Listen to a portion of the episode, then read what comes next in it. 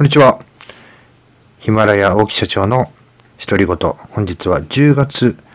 28日水曜日でございます。えー、最近ですね、えー、ビジネスは掛け算というようなね、えー、言葉をよく目にしますし、え耳にします。えまあこれは私なりの解釈での話なので、えどこまでね、ちょっと伝わるかわからないんですが、今日まさにね、そんなような出来事がありました。えー、私はね、あの、今日は、まあ、工事現場というかね、現場に、えー、行ってですね、先ほど帰ってきたわけなんですけども、まあ、本来ね、2名で行く現場でね、えー、まあ、1日かかるだろうというふうに予想していました。で、そこにね、え、午前中だけ、えー、まあ、夏金さんに手伝ってもらってですね、えー、ちょ3名で、え、行ったんですよね。えそしたらですね、え、1日かかるところが、半日で終わってしまったんですね。なので、じゃあ、もう一工程やっていこうかとか、もう一現場ね、ちょっと手出していこうかということで、えー、一日潰れるところが、ね、えー、二つ仕事をこなせたというような事象がありました。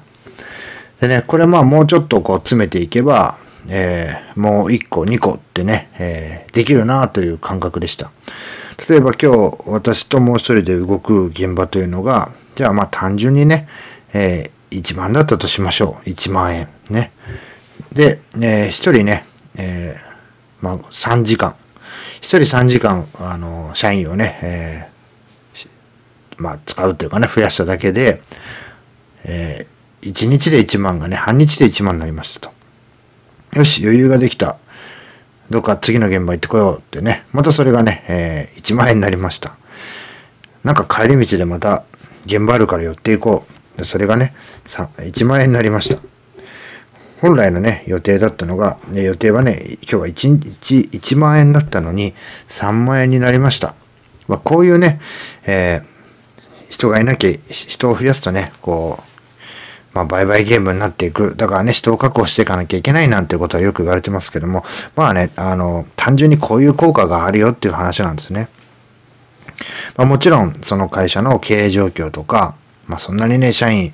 雇うようなお金ねえよっていうのはあるんですけども、まあ、これをね、投資というふうにして考えると、じゃあ、例えば、えー、ちゃんと事業計画を立てて、えー、社員を増やしたいんで、えー、お金貸してくださいって言って融資を受けて、で、その間に、今までだったら首都現場しか回れなかったものを2つ3つと回れるようになっていけば、えー、借りてるお金なんてね、これは単純な話ですけど、ペイできてしまうんですね。まあ私の創業時なんかは私一人でやってましたんで、例えばね、人を使う仕事。これがね、寝ても、またね、話は違うんですけども、ウェブ関係の仕事ですね。えー、例えばあの株とかね、こう寝てでもね、あの、まあ寝ててもってわけじゃないですけど、こうお金、お金がね、上がったり減ったりするじゃないですか。別に自分がね、現場に行かなくたってお金どんどん上がっていくし、ウェブ関係とか物なんかね、売れていけば、あの、何もしなくたってどんどんお金上がっていくんですけども、まあそういう仕事じゃない場合ですね、技術職とか、えー、人をね、扱うし、扱う仕事。結局ね、えー、自分が出てしまう、自分が出てしまう、1日1万円だったらね、30万にしかならないわけですよ。えー、それがですね、単純に、3人使って回せるような現場になれば 30×3 で90になるし、それがね、10人、20人、30人って増えていけば、どんどんどんどんお客様のニーズに応えることもできるし、またね、増やしていくこともできますよね、仕事をですね。まあそういうふうにして、あのビジネスはこう掛け算であるみたいなね。で、これがね、一人だったらね、えー、まあせいぜいね、時間に縛られて一個のことしかできないんですよ。で、これがね、二人だったらね、4つのことできできたりするんですね。1たす1がね、必ずしも2になるわけじゃなくて、3にも4にもやり方によっては5にもなるんですね。で、これがね、1人だとね、どうしてもね、1、2、1って3でね、倒れちゃうかなっていうような感じなんですよ。これがね、さらに3人になるともっと増えます。4人、5人になるともっと増えます。まあ、こんな風にしてですね、今日の私の一日の仕事のようにですね、ね、一人だったら二日かかったかもしれない。二人だったら一日かかったかもしれない。でも三人だったら半日で終わった。じゃあもう一個仕事、もう、もう二個仕事こなしちゃおうかっていうことをですね、えー、毎日じゃなくても、えー、続けていけば、自然とね、売り上げは上がっていきます。まあ、あとはね、あの、よく白熊さんがね、あの、まあ、よくというか、この間おっしゃられてましたけども、まあ、支出ですね。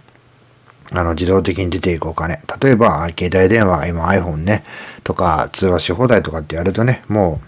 う、1万以上いっちゃいますよね。まあ、それが例えば楽天モバイルとかにしたら3000円で済んだとかね。まあ、要はそういうような、えー、固定費をどんどんこう、下げていくっていうような方向に持っていくと、売上が上がるし、出ていくお金も減っていくんで、え、会社の方にお金がどんどんね、残っていくと。まあ、あとはね、昨日私がお話しした自由に使えるお金っていうのをね、どのようにこう作っていくかっていうことを考えていけば、